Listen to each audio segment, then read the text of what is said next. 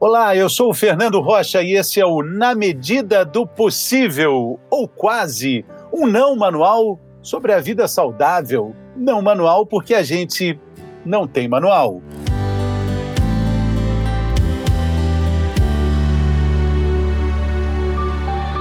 A gente nunca esquece como é que anda de bicicleta, não é verdade? Bom, na verdade, a gente não esquece nem do dia em que aprendeu a andar de bicicleta. Você já pensou nisso? Mas a gente se esquece muitas vezes que a bicicleta pode ser uma alternativa muito interessante para a nossa vida de todo dia. Mantém atividade física em dia, queima calorias, viabiliza a mobilidade urbana, não polui e ainda te ajuda a se relacionar com a cidade de um jeito muito especial. Na teoria, é assim, tudo lindo, mas e na prática? Quantos quilômetros faltam de ciclovia, de ciclofaixa na sua cidade, no seu bairro, no seu país, no mundo? Quanto falta de bicicleta na vida para a gente ser mais saudável, principalmente depois dessa pandemia do coronavírus? Na medida do possível, quem responde nesse episódio essas perguntas é a cicloativista, arquiteta, jornalista, bike repórter e fundadora do portal Bike Legal, Renata Falzoni. Eu sou fã desde o século passado, Renata. Faz tempo mesmo que eu estou nessa tecla, né? Desde o século passado. Fernando, que prazer estar aqui no, na medida do possível, ou quase, né? Muito obrigada. É, porque à medida do possível a gente tem, cada um tem a sua, né? Igual bike, né, Renata? É, mas o sinônimo disso tudo é resiliência, né? Então, na medida do possível, a gente vai sempre buscando as brechas, né? Por onde a água flui, é por lá que nós passamos e continuamos. Se existe alguma coisa que traduz resiliência, é o uso de bicicleta nas cidades do Brasil. Tá sempre lá. Muito bacana isso. É muito legal isso. E, e é bacana o seu entendimento sobre a bike, porque eu já vi você falando e escrevendo também que o bike, o ciclista é, antes de tudo, um otimista, Opa, né? Com certeza. Ele, além de ser um otimista, ele é mesmo, ele é um cidadão que entende o valor e o custo da energia. Imagine, hoje em dia quem vai nos escutar não sabe o que é uma enciclopédia britânica, que era assim, um metro e meio de livros pesadíssimos, né? Quanto custa você levar uma, uma enciclopédia britânica pro alto da Avenida Paulista. É, bota no porta-mala do carro, sobe até Paulista e tira. Pois é, não tem custo nenhum de energia. Agora coloca dois daqueles volumes numa bicicleta e sobe até Paulista. Aí o ciclista sabe o custo da energia de levar um livro para Paulista, né? Então é interessante isso. Ele é um otimista e, e, ciente da energia. E ciente que ele pode cruzar a cidade inteira, ele pode é, poluir menos a, a, o, o meio ambiente. Hoje, a gente tem muita facilidade de entender isso, mas nem sempre foi assim. É, se a gente olha para um passado até recente, tipo 1988, a bicicleta ela não era um veículo, Renata. Você participou de uma luta no Código Nacional de Trânsito para que algo que é tão óbvio hoje fosse é, constado no, no, nosso Código de é Trânsito. É isso mesmo. O, o código anterior que entrou em. Esse, esse código que nós estamos uh, sob esse regime é de 98. Ele foi criado em 97, ele entrou em vigor em 98. A única vez que entrava a palavra bicicleta, ou era para permitir para menores de idade uma bicicleta motorizada, que era o tempo daquelas mobiletes, das Velosolex, ou para ser proibida. Tanto é que se você for analisar as placas de trânsito, a número 7, 8, não sei, é aquela que proíbe bicicleta. E lá embaixo, nas últimas que foram anexadas nesse novo código, está lá, permitido bicicleta. Então, no, o nosso código anterior, ele era muito rodoviarista. As pessoas até reclamam um pouco do ciclista pedalar na contramão da estrada. Isso é uma herança, porque era, uh, em, era não digo obrigatório, mas era uh, uma sugestão do código que quem fosse na mobilidade ativa na estrada caminhasse naquilo que se, que se diz contramão, contramão para veículo. Né? Não tem mão e contramão para quem caminha numa estrada. Você pode ir nos dois bordos da pista caminhando, independente da, da mão dos carros. E então existia essa essa essa norma de fazer os pedestres andarem na contramão das estradas. Portanto, os ciclistas fizeram o mesmo. E sempre teve aquela ideia de que você viria, você estaria observando o veículo diferente e, portanto, mais alerta e mais e mais seguro, o que é um ledo engano, porque em caso de colisão, você soma as duas velocidades. Se você vem a 20 por hora, o carro a 30, é um choque de 50. Se você tiver ao contrário, ele vem a 30, você a 20, é um choque de 10 km por hora. Olha a diferença, né? E era assim, quer dizer, a gente não era incluído, não existia, não existia a inserção da mobilidade ativa, que é o que nós conhecemos como pedestre e bicicleta. Onde eu falei 1988, leia-se então 98. Que foi quando né? entrou esse novo claro. Código de Trânsito em vigor. Nesse ano de 98, nós tivemos a redução estimada de 17 a 20 mil uh, óbitos nas ruas e estradas do Brasil. Assim que entrou o novo código, houve uma redução muito grande. E como tudo acontece no Brasil, relaxou, então já voltou a aumentar. Mas assim, o, uh, o Código de Trânsito ele foi responsável por uma mudança de paradigma muito mais responsabilista naquele que está no veículo mais pesado. E com multas mais pesadas também, né? Essa diferença também passou a existir. É, o que não né, acompanhou né, foi o jurídico, do sentido de quando analisa os incidentes de trânsito, ele ainda culpabiliza muito a vítima que estava a pé. Até hoje, na cidade de São Paulo, quem é atropelado numa faixa de pedestre, não raro ele divide a culpa com o motorista. É, é uma ainda, maneira, né? é uma ainda, visão de quem não sai do carro, né? Exatamente. Assim como as pessoas que pedem e acham que o que resolve o trânsito é obra, viaduto, ponte. na verdade, isso não resolve nada, né? Isso só faz com que as pessoas usem mais os carros. É, né? o, o, infraestrutura atrai demanda. Então, quando você colocou a ciclovia da Faria Lima, por exemplo, Uh, logo no começo foi colocado um contador lá. Esse contador, nos primeiros anos, era 1.800, 2.000 por dia. A cada greve de ônibus tá, batava, batia 3 mil e não voltava para o patamar do 2.000, ia aumentando a cada vez. Aí nós tivemos em 2017 a entrada das bicicletas, do novo sistema das bicicletas compartilhadas. Pum! Aí nós já saltamos para 4 mil todos os dias. Aí entraram as Yellow, que depois entrou e saiu, já era 5, 4, 5, 4 por dia. Aí nós tivemos a greve dos caminhoneiros. Aí foi assim um boom.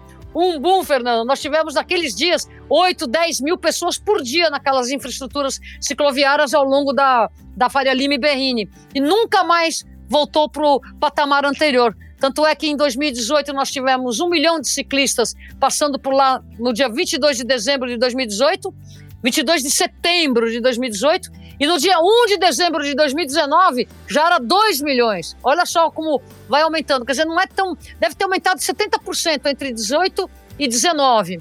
Agora não, não vai estar tá mais no. Nós estamos num outro momento, né? Já diminuiu. É, Agora, antes de chegar nesse momento, eu queria falar de um, um momento ainda anterior, quando é, falar de bike em rodas políticas, talvez nos anos 70 ou antes disso, né? É, você, você tem esse marco também na sua, na sua biografia, né? De colocar a bike é, numa conversa sobre liberdade de expressão, uma conversa política. É, hoje parece normal, mas nos anos 70, isso, poxa, bicicleta, era muito diferente, é, quando, né? De 1950 para cá, o Brasil entrou numa, numa, numa escolha de gestão de construir tudo calcado em cima da economia do automóvel. Não só São Paulo, por exemplo, houve um enorme debate sobre esse plano de avenidas que foi criado pelo Prestes Maia.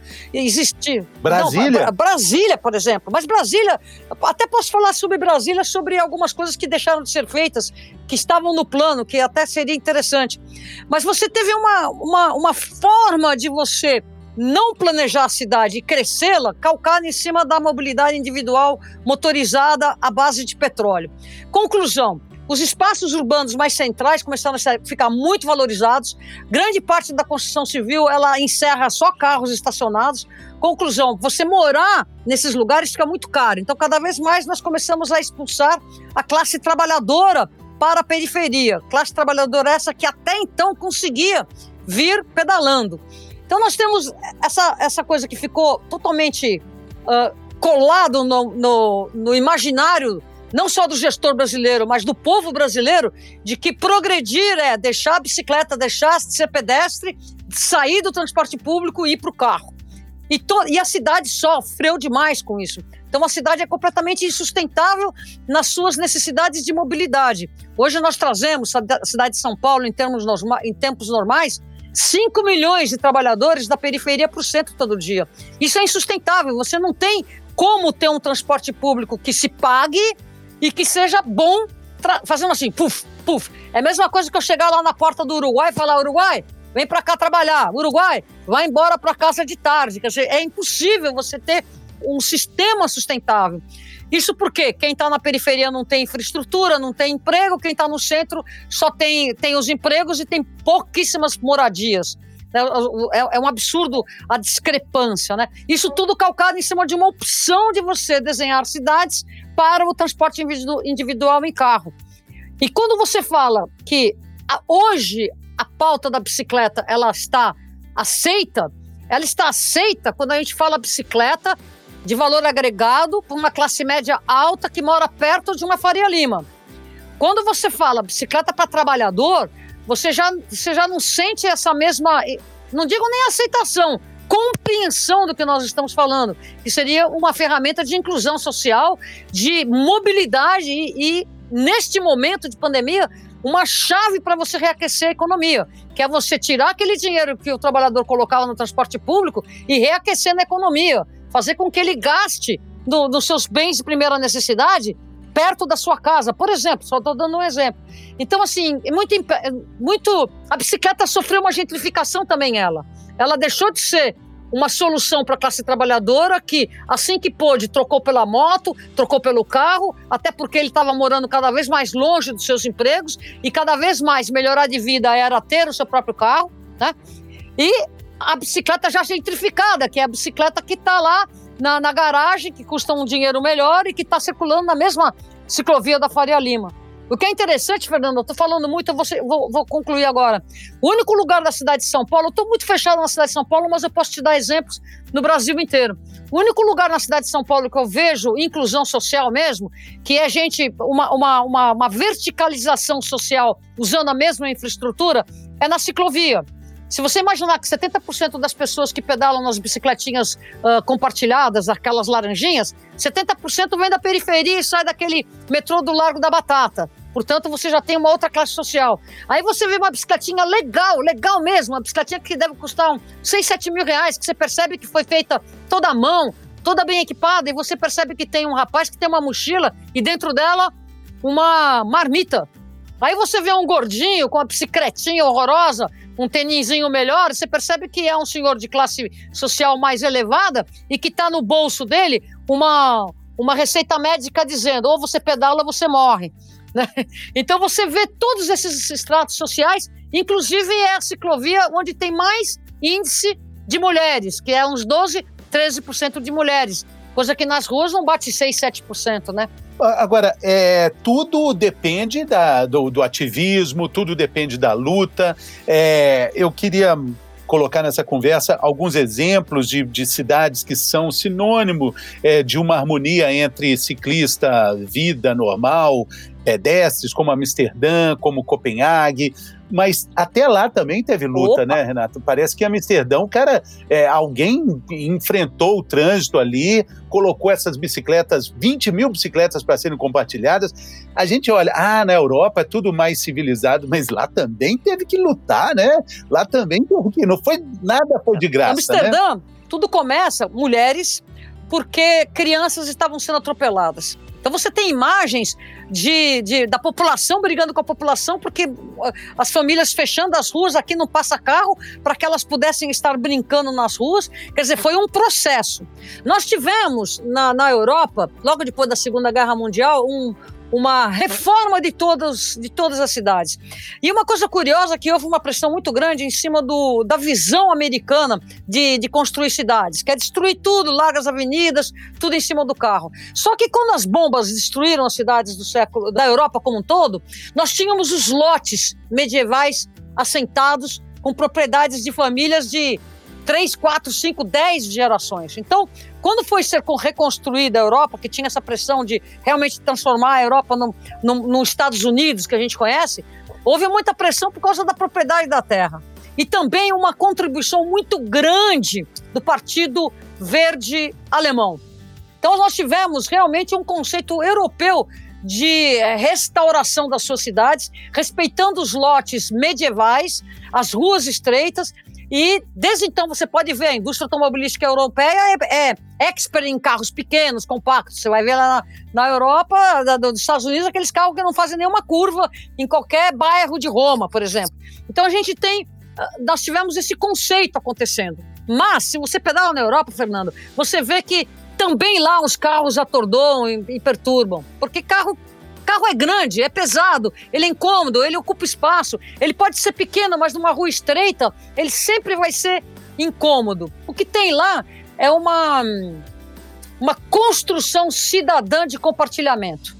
Né? E uma natural conscientização disso. Então, hoje, por exemplo, eu posso falar o que está acontecendo em Paris, em Milão, em Londres, todas as capitais europeias, elas têm esse, esse compromisso de até 2050 eles zerarem a emissão de efeito de gases de estufa.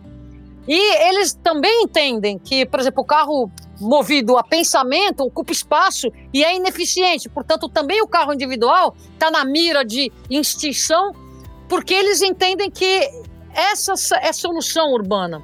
E também entendem que mudanças climáticas são catapulta de novas pandemias. Né? Então, a questão da mudança climática ela está diretamente ligada, intrinsecamente ligada ao petróleo intrinsecamente ligada a essas pandemias. Tudo isso que eu estou falando não está no imaginário dos gestores do Brasil. Né? Enquanto nós, eles estão falando em bicicleta, eles estão fazendo uma série de mecanismos, ou dinheiro direto na mão de um trabalhador para tirar do baú uma bicicleta que está parada, isenção de impostos para premiar esse trabalhador que vai deixar de vir de transporte público para ir, ir pedalando para o trabalho. Você tem várias soluções em várias cidades. Uh, ciclovias provisórias que ficaram permanentes.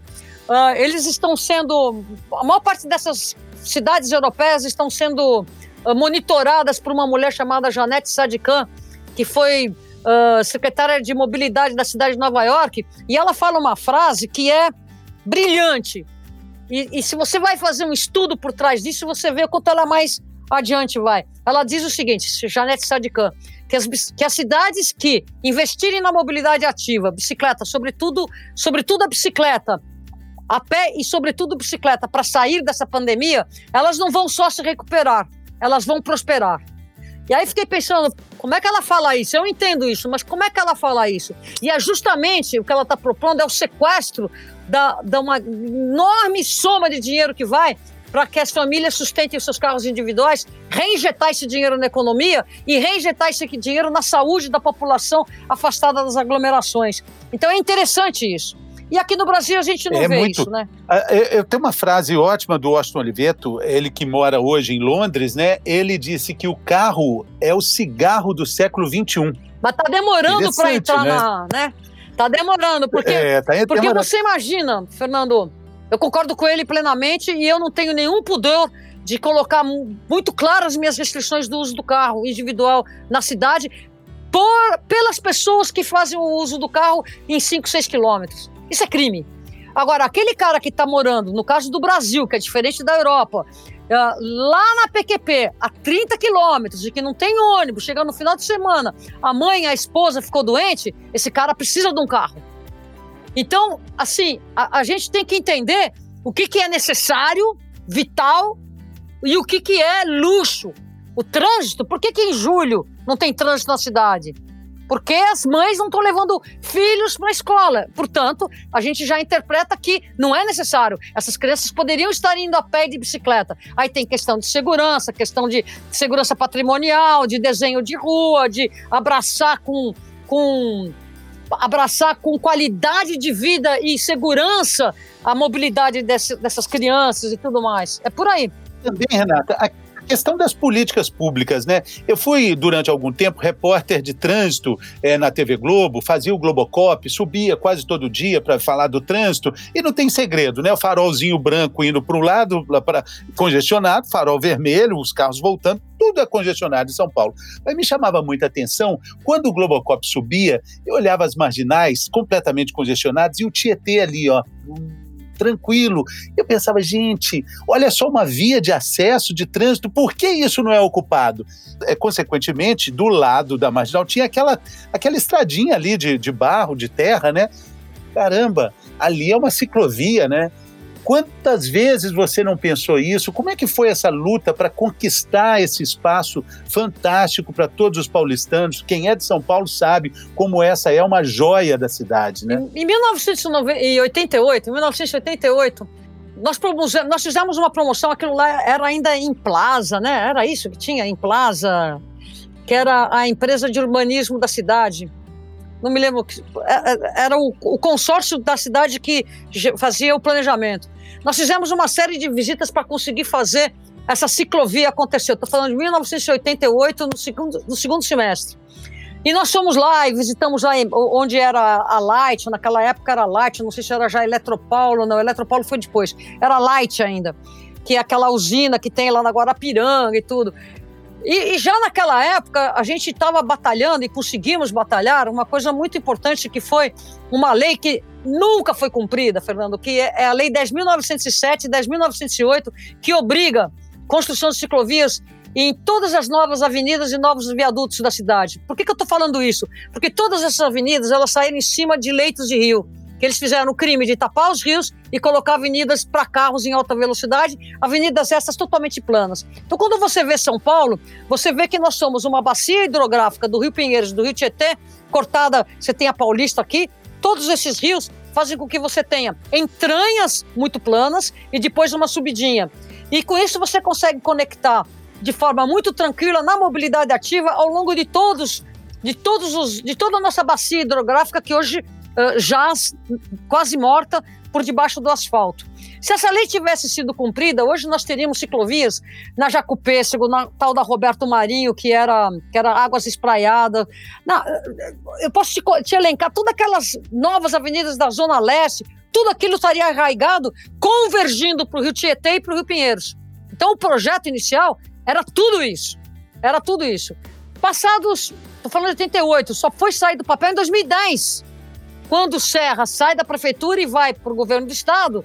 E aí a gente consegue, por fim, emplacar as primeiras ciclovias depois das últimas.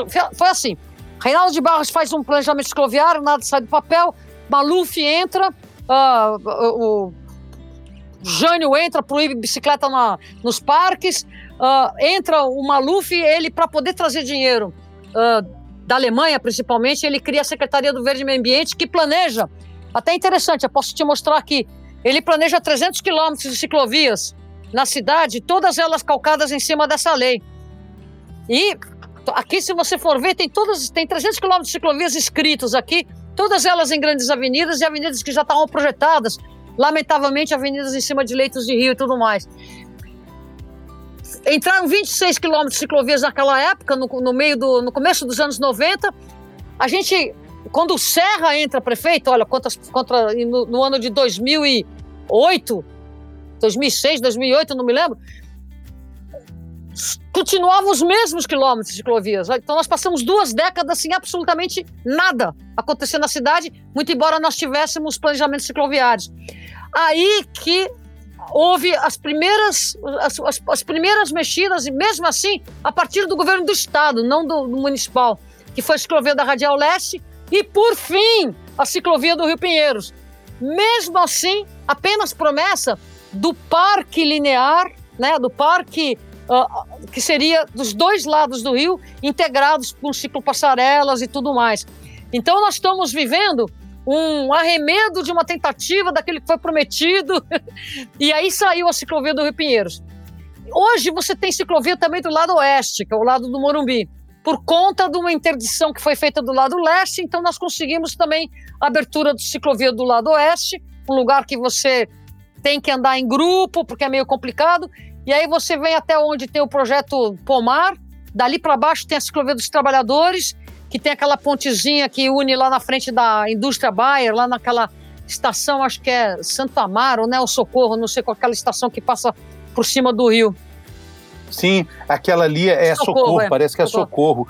Agora, é, você falou, né? Tem que andar em grupo, né? Esse é um problema também para outras cidades brasileiras, porque quanto mais a gente fala da divulgação de bicicleta, da difusão do uso da bicicleta, também aparece o, o roubo, né? a ira dos, dos motoristas, a violência cresce de todo lado, quanto mais cresce o número de bicicletas no Brasil e em São Paulo, né, Renata? Olha, a questão da violência é, uma coisa curiosa. Uh, houve um momento muito importante para tornar as ruas mais agradáveis da cidade. Isso foi antes da, do plano cicloviário da gestão Haddad.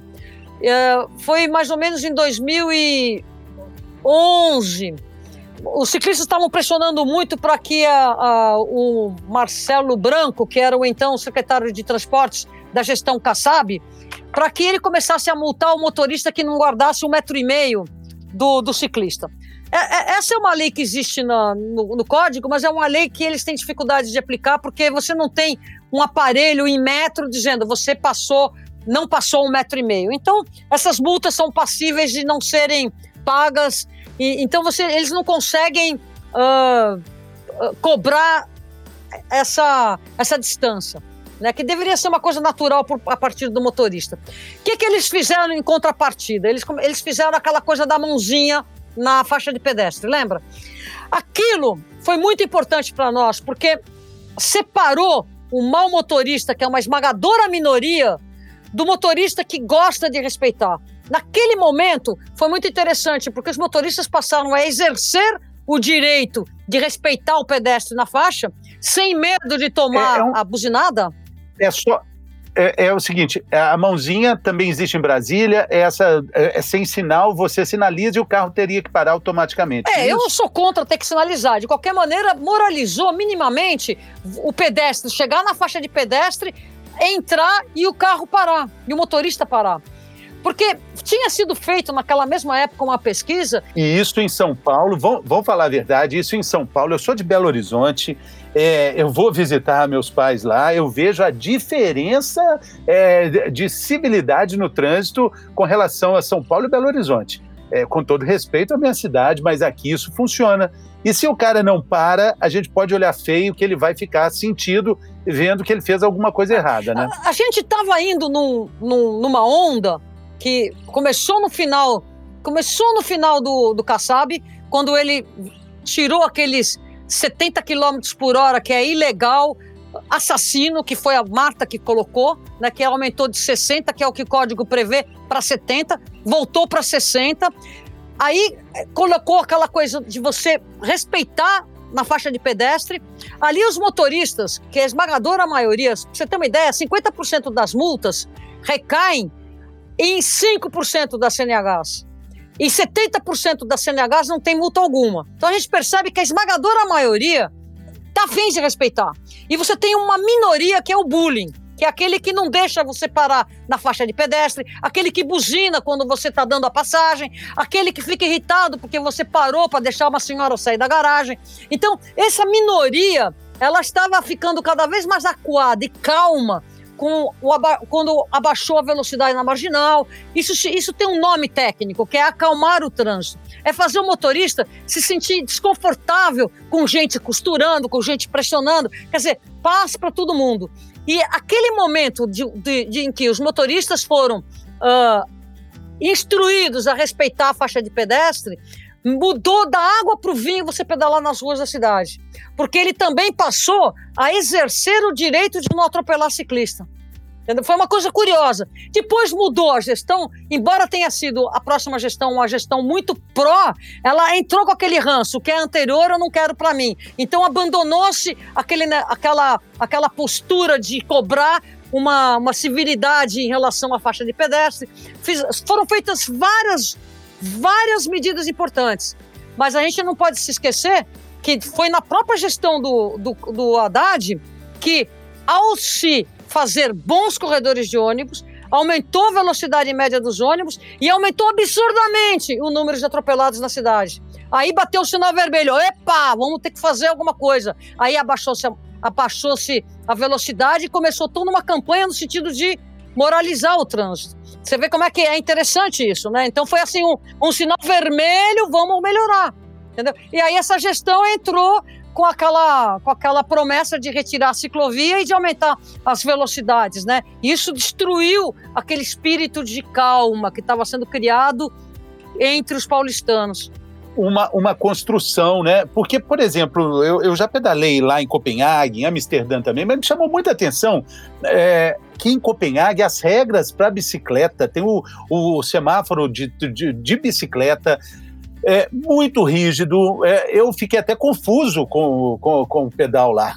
Porque a gente tem uma questão mais de liberdade, né, Renata? E o, e o ciclista aqui é igual a pessoa. Se a pessoa é educada, ela é educada é, na padaria, em cima de uma bike, numa farmácia. E o contrário também acontece na bicicleta. Eu tenho percebido isso. Eu pedalo com muita frequência e vejo muito isso. Falta de educação entre os próprios ciclistas. E né? a falta de educação, que eu poderia colocar como falta de civilidade, ela é gritante em todos os modais. Agora, o que me incomoda muito é quando isso significa, isso se a consequência disso é desrespeito ao pedestre. Isso não tem perdão.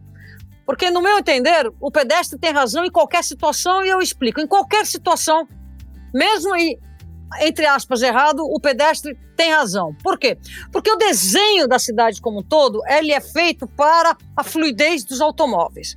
Então eu pergunto, quem que está nos escutando aqui nunca atravessou fora da faixa de pedestre? Não tem ninguém que vai falar eu nunca atravessei fora da faixa de pedestre. Por um único motivo. As faixas de pedestres, elas não estão na linha de desejo das pessoas. Elas não estão conectadas. Então tudo está feito para dar fluidez aos automóveis e por isso fica muito truncada a conexão dos pedestres. Portanto, é impossível você ser um pedestre na cidade sem, entre aspas, cometer infrações e atravessar fora da faixa. Sempre lembrando que se a faixa estiver a mais de 50 metros de você, você tem o direito legal de atravessar em qualquer lugar. Isso só não é explicado para a população, porque qualquer anúncio de carro, qualquer anúncio de moto fala, uh, pedestre, atravesse na sua faixa, querendo dizer para o motorista que está tentando comprar aquele carro que se tiver um pedestre fora da faixa, ele está errado. Então são, são comunicações subliminares que sempre criminalizam a mobilidade ativa. Então você tem que sempre respeitar o pedestre.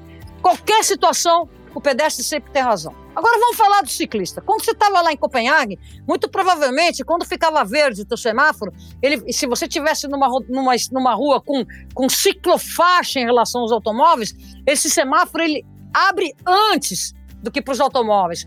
Tem uma situação que é muito constrangedora para o ciclista, que é estar ao lado de um automóvel, sinal vermelho.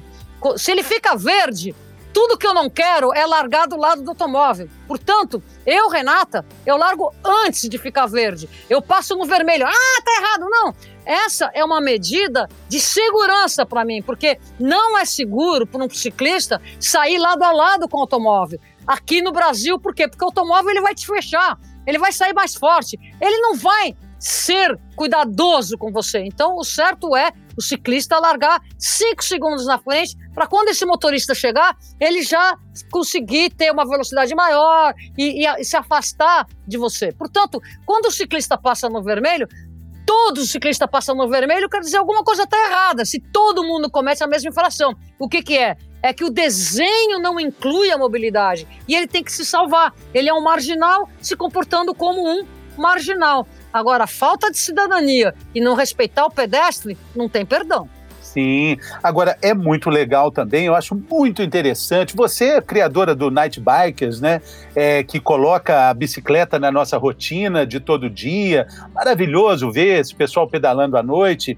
E maravilhoso ver também como os cicloativistas se, eh, se comunicam com, com o trânsito da cidade. Né? Tem exemplos muito legais, eu gosto particularmente é, daquele copo com tomate espalhado na linha da faixa, né? Como é que é isso?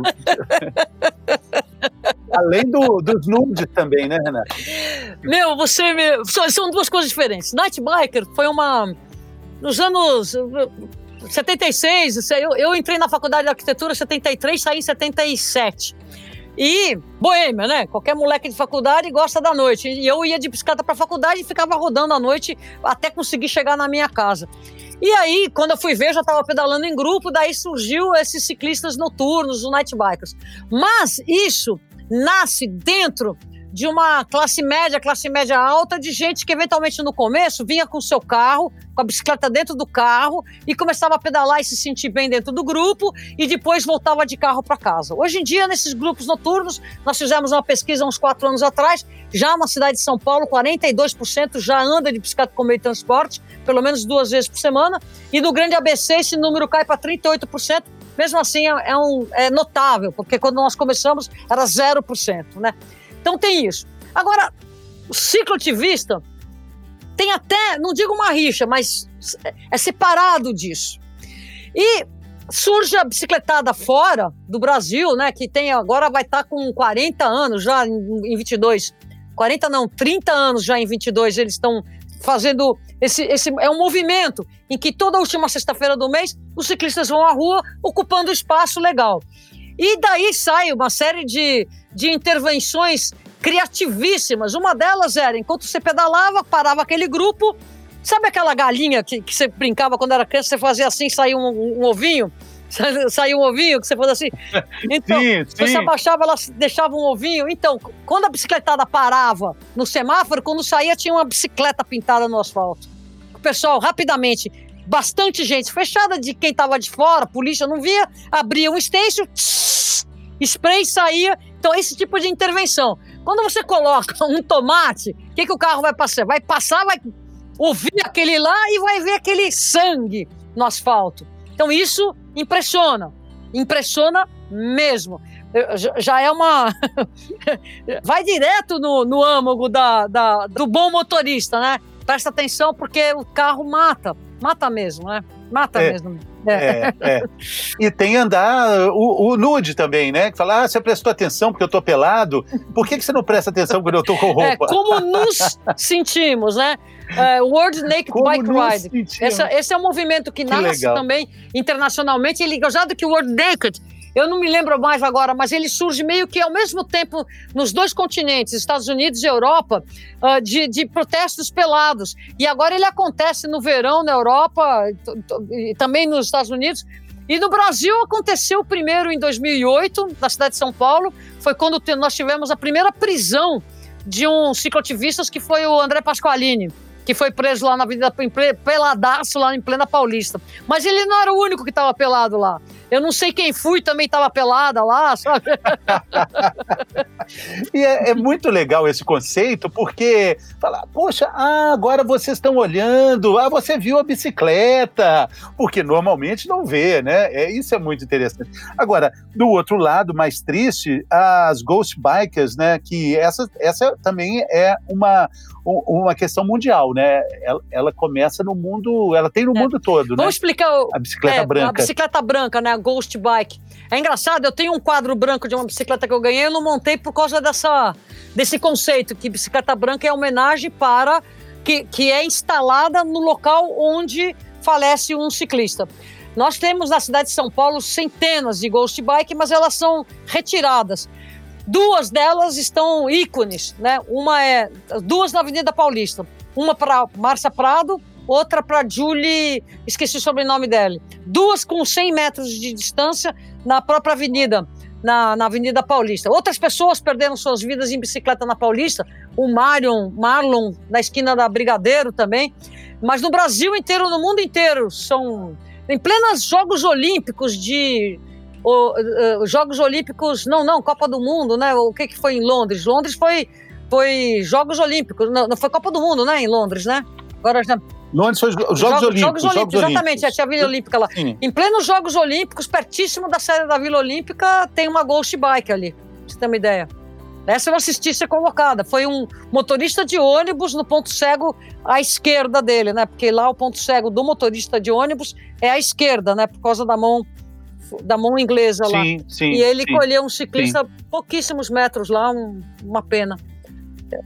Muito triste. Agora, no Brasil, é, onde, que, onde você vê movimentos bacanas acontecendo com as cidades? Eu queria te fazer essa pergunta e complementar. Ah, é claro que as cidades planas levam vantagem com isso, as cidades litorâneas. E como é que a solução pode aparecer em cidades como a minha, Belo Horizonte, por exemplo, que tem morro que não acaba mais? Teve um prefeito que tentou eh, aplicar uma lei é, fazendo, anulando as subidas. Ele decretou que toda subida ia virar uma descida, mas não deu certo. que interessante.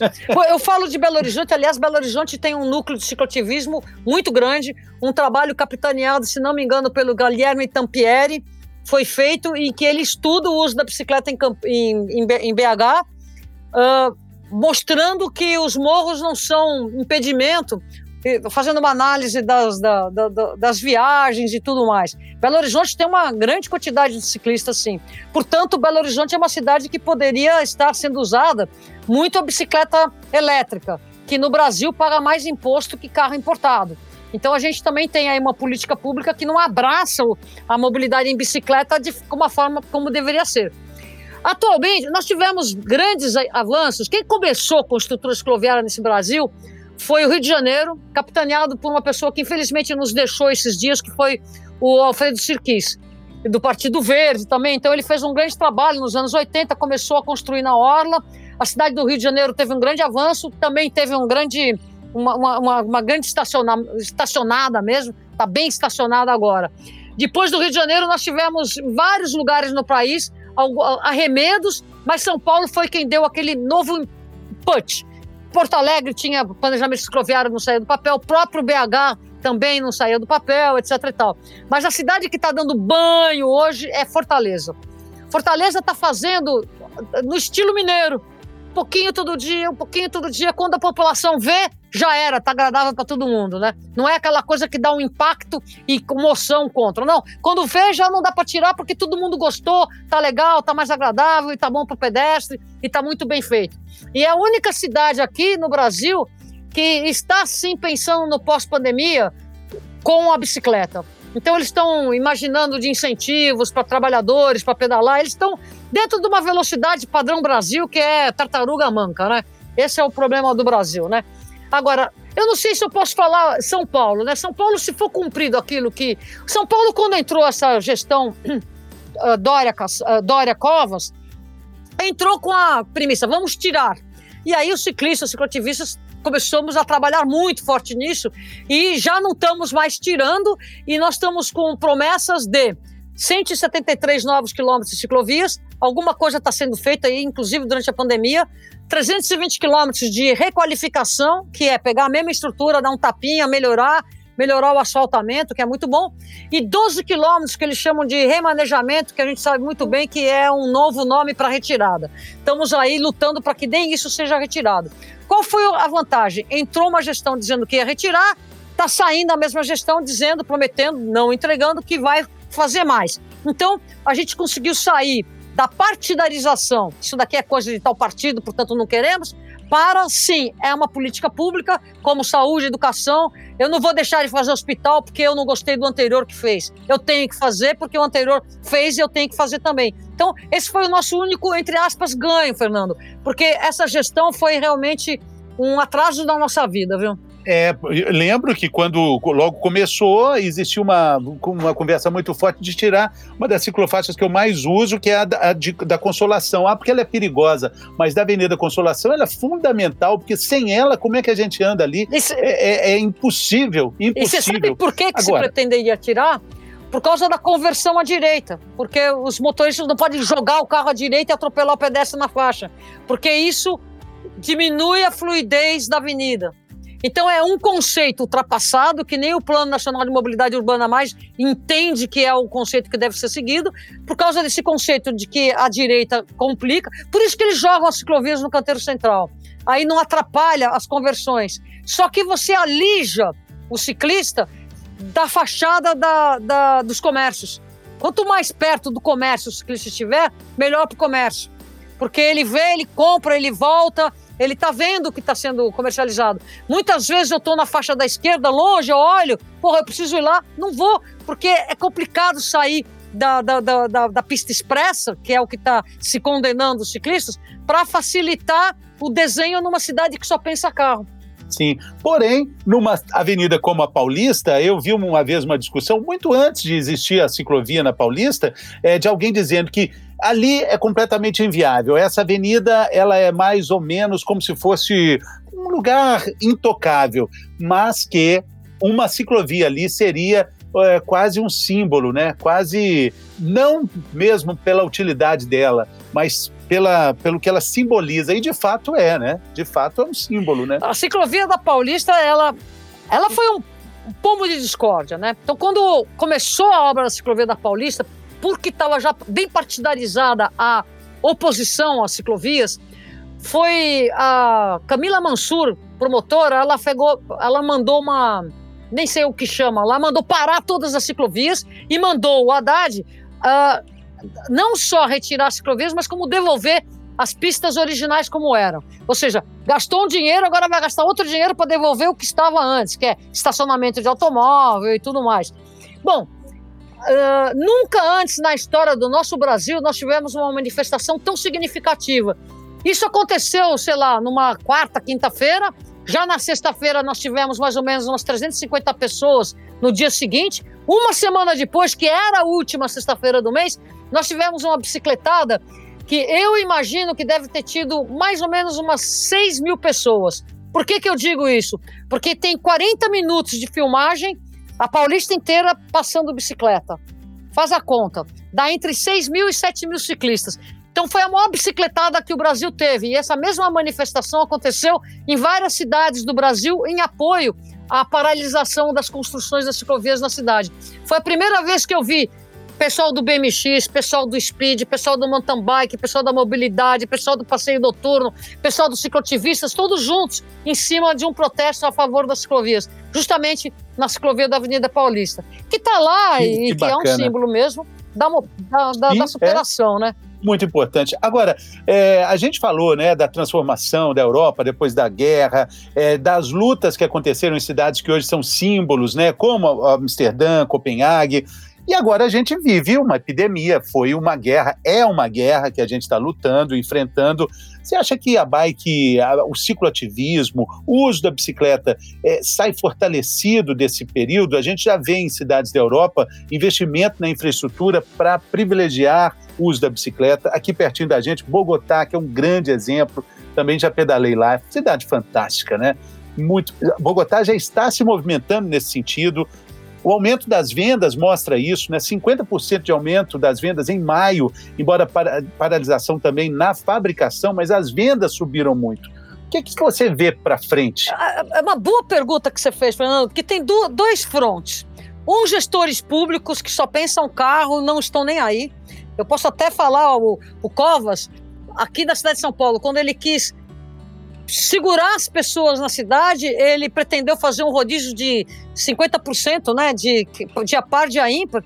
Ele só se esquece que 33% das pessoas se movem só a pé, outros 33% a pé mais transporte público. Quer dizer, 66% dos deslocamentos da cidade são feitos a pé de transporte público, apenas 30% em carro. Então, quando você faz 50% de rodízio, né, você está atuando em 15% das mobilidades, da, da, das viagens. Quer dizer, mostra que além de só pensar carro, não entende como que as pessoas se movem na cidade, né?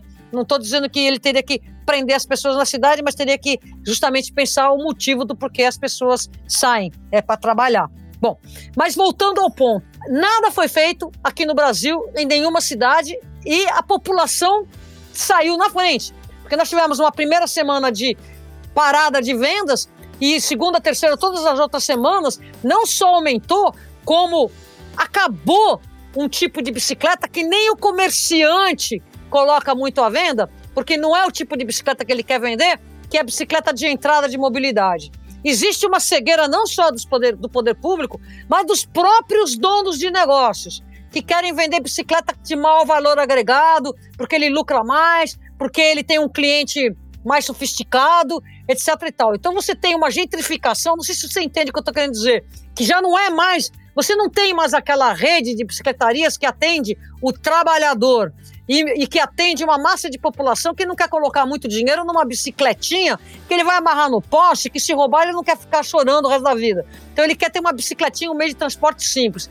Uh, existiu um descompasso na oferta desse tipo de produto. Primeiro, porque ele não vendia muito. Segundo, porque a própria indústria não estava preparada para oferecer o que o mercado, de repente, assim, do sopetão, passou a exigir, apesar das faltas de políticas públicas.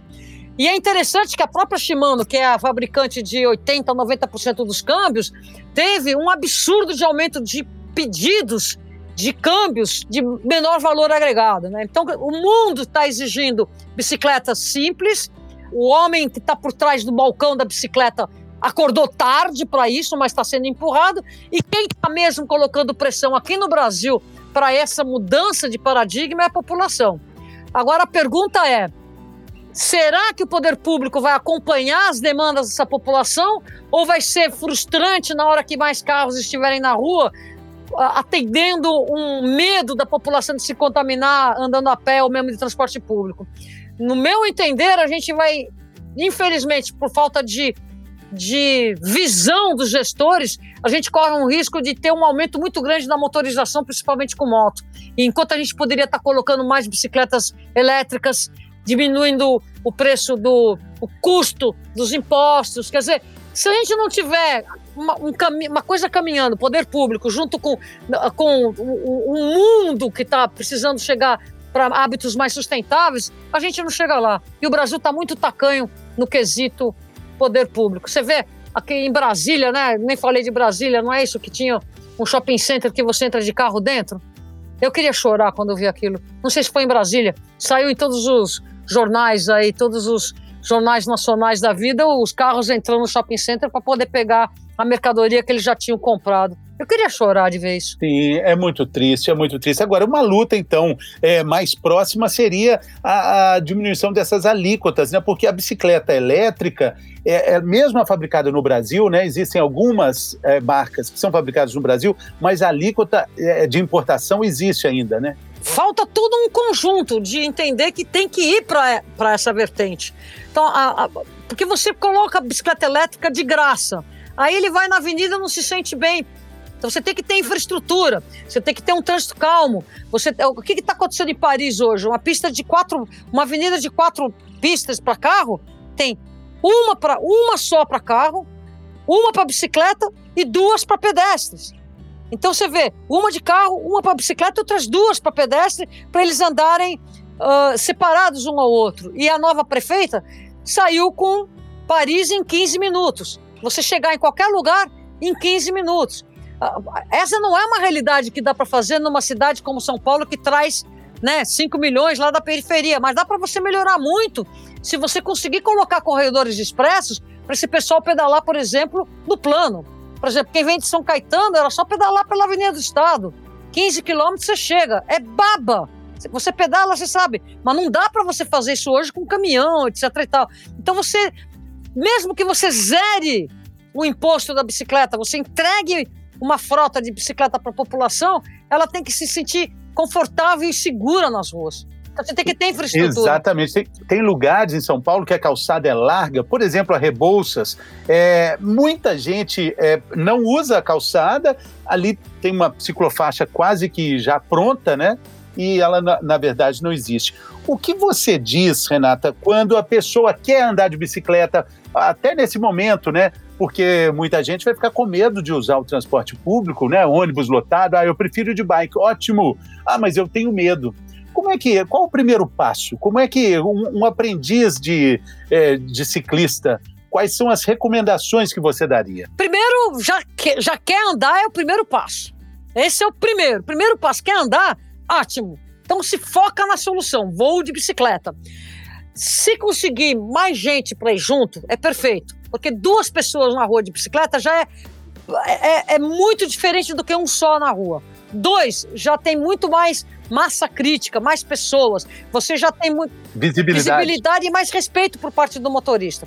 Então, procure saber quem que vai pedalar com você. Se você não tiver alguém, procure ver no bikeanjo.org, que é uma rede brasileira que está já fora do Brasil. Eles fazem esse, esse, essa prestação de serviço carinhoso, gratuito, que é primeiro desenhar a sua rota, porque a gente geralmente pensa na rota mais veloz de carro. Sempre tem uma outra rota num caminho mais não necessariamente mais curto, não necessariamente menos montanha, mas mais tranquilo no ponto de vista de pressão de velocidade de veículos. Então você desenha uma boa, um bom caminho.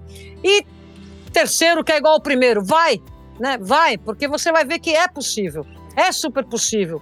Não tem essa de capacete, luva, óculos, bicicleta nova. Pega uma bicicleta que está aposentada lá, dá um tapinha. Usa a bicicleta. Logo, logo você vai se apaixonar e você vai perceber o que, que você precisa numa bicicleta que você vai comprar. Geralmente, tudo que você não tem nessa bicicleta, né? Porque você pega uma bicicleta mequetrefe, rapidamente você entende o que você não quer na bike. Mas é nela que você vai entender o que você precisa na sua bicicleta, na sua primeira compra, que nunca deve ser feita às cegas. Então, primeiro, queira pedalar, arranje uma bike qualquer, vai, arruma uma turma e depois você vai se apaixonar e aí você vai fazer a compra certa. Exatamente, aí com mais informação. E aí, com essa bike já mequetrefe aí que você falou, pode fazer a doação, coisa que você fala também é, na sua página no Instagram, né? Como é que as pessoas doam? Como é que isso funciona? É, eu, eu compartilhei um, até vou dar uma olhadinha aqui. Existe um, existem vários coletivos aqui no Brasil, vários, que trabalham nessa promoção da mobilidade em bicicleta. O Aro 60, de grandes parceiros nossos, é um deles que também faz isso. E eles estão numa campanha de muito dirigida aos síndicos dos edifícios que tem aquele problema que são muitas bicicletas, muitas delas de boa qualidade, que estão abandonadas lá, né? Então ocupam um espaço e pior, essa bicicleta está mofando e ela podia estar rodando. Então esse pessoal do Aro 60, eles estão uh, aceitando essas doações. Eu vou até dar uma olhadinha aqui, eu não vou achar aqui porque eu não tô, não tô muito fácil aqui, Deixa eu ver se eu me acho aqui. Eu já digo qual é o, o, o contato do pessoal do Aro 60. Eu peguei. Eles recolhem a bicicleta? Eles estão recolhendo, mas é aqui em São Paulo. É aro60.org.br e está no 96320-4555. É falar com o pessoal do Aro. Eu dei essa divulgada porque foi para dar uma ajuda neles, porque realmente. Muito legal. Você também falou do, do pessoal que ensina rotas é, alternativas para você chegar ao trabalho, à escola, é, ou seja onde for, né? Bike Anjo também muito legal. Dúvida muito frequente, quem está começando a, a pedalar, né, fala quanto eu preciso gastar numa bike? Quanto eu gastaria em uma bike? Essa é uma excelente pergunta. Se às vezes é melhor comprar uma bicicleta de segunda mão mais barata, mas que ela seja boa, do que comprar uma bicicleta muito ruim que você depois vai se arrepender. Então, assim, uh, se vai comprar do zero, uma bicicleta que tem que ter, no mínimo, no mínimo, bom, bom quadro e bons componentes. Pode até ter maus componentes, mas o quadro tem que ser bom. Porque aí você, um dos componentes que eu estou falando que é o câmbio, que é a roda, que é tudo o resto, além do quadro, você compensa você trocar. Agora, se o quadro é muito ruim, não compensa trocar nada.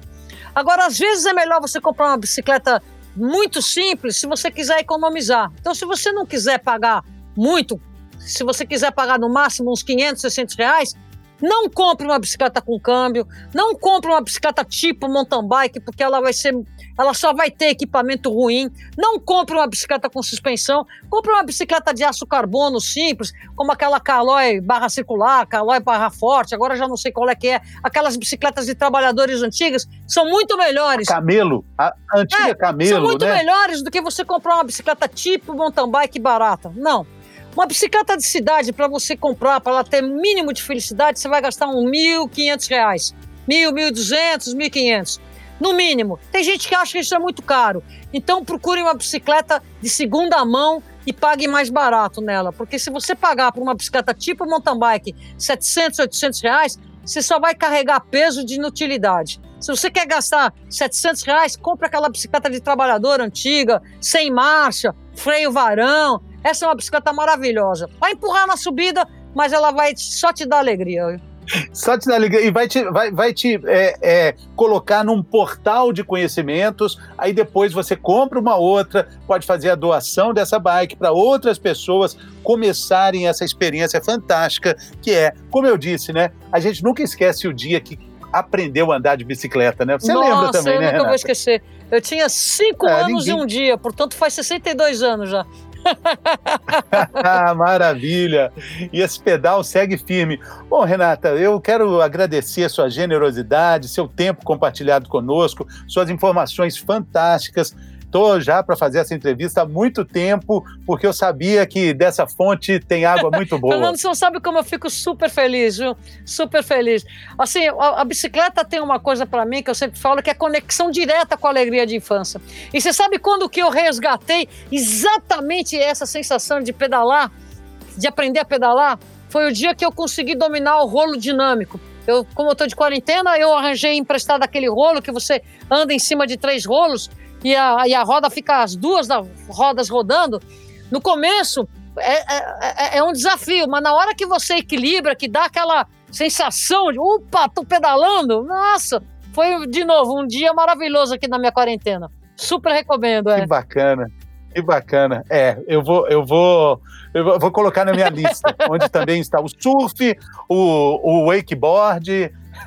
vou colocar nessa lista aí das coisas que eu tenho que fazer. É, o rolo ainda. dinâmico é uma, é, uma, é uma. Muita gente boa não consegue andar no rolo dinâmico. É. é, eu sei. Eu vi, eu vi, eu vi, eu vi seus posts, eu vi a, a luta. Né? Renata, muito obrigado. Muito pedal pela frente aí, valeu demais, hein? Te agradeço Super muito. Super obrigado, um grande abraço. Muito obrigada pelo espaço, Fernando. Tchau. Valeu, gente. Até a próxima.